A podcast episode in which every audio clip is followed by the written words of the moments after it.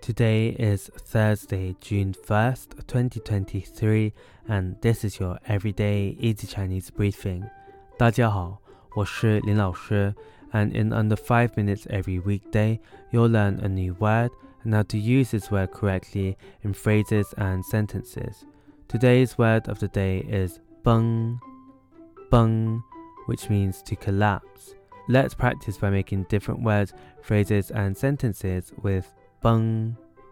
The first word is 崩溃,崩溃, which means break down.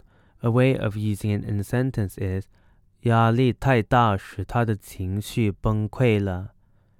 压力太大使他的情绪崩溃了。The pressure was too much, causing him to have an emotional breakdown.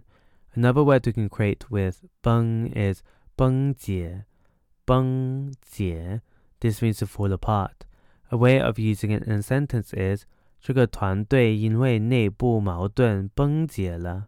这个团队因为内部矛盾崩解了。The team fell apart due to internal conflicts. Finally, we can create the word 崩坏,崩坏, which means crumble. The 坏 here means spoil. A way of using it in a sentence is 这座古老的城墙逐渐崩坏了。这座古老的城墙逐渐崩坏了。The ancient city wall gradually crumbled. Today we looked at the word bung, which means collapse, and we created other words using it.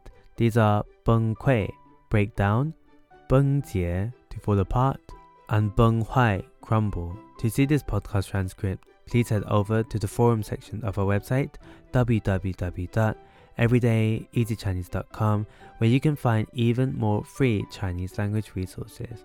See you again soon for more practice.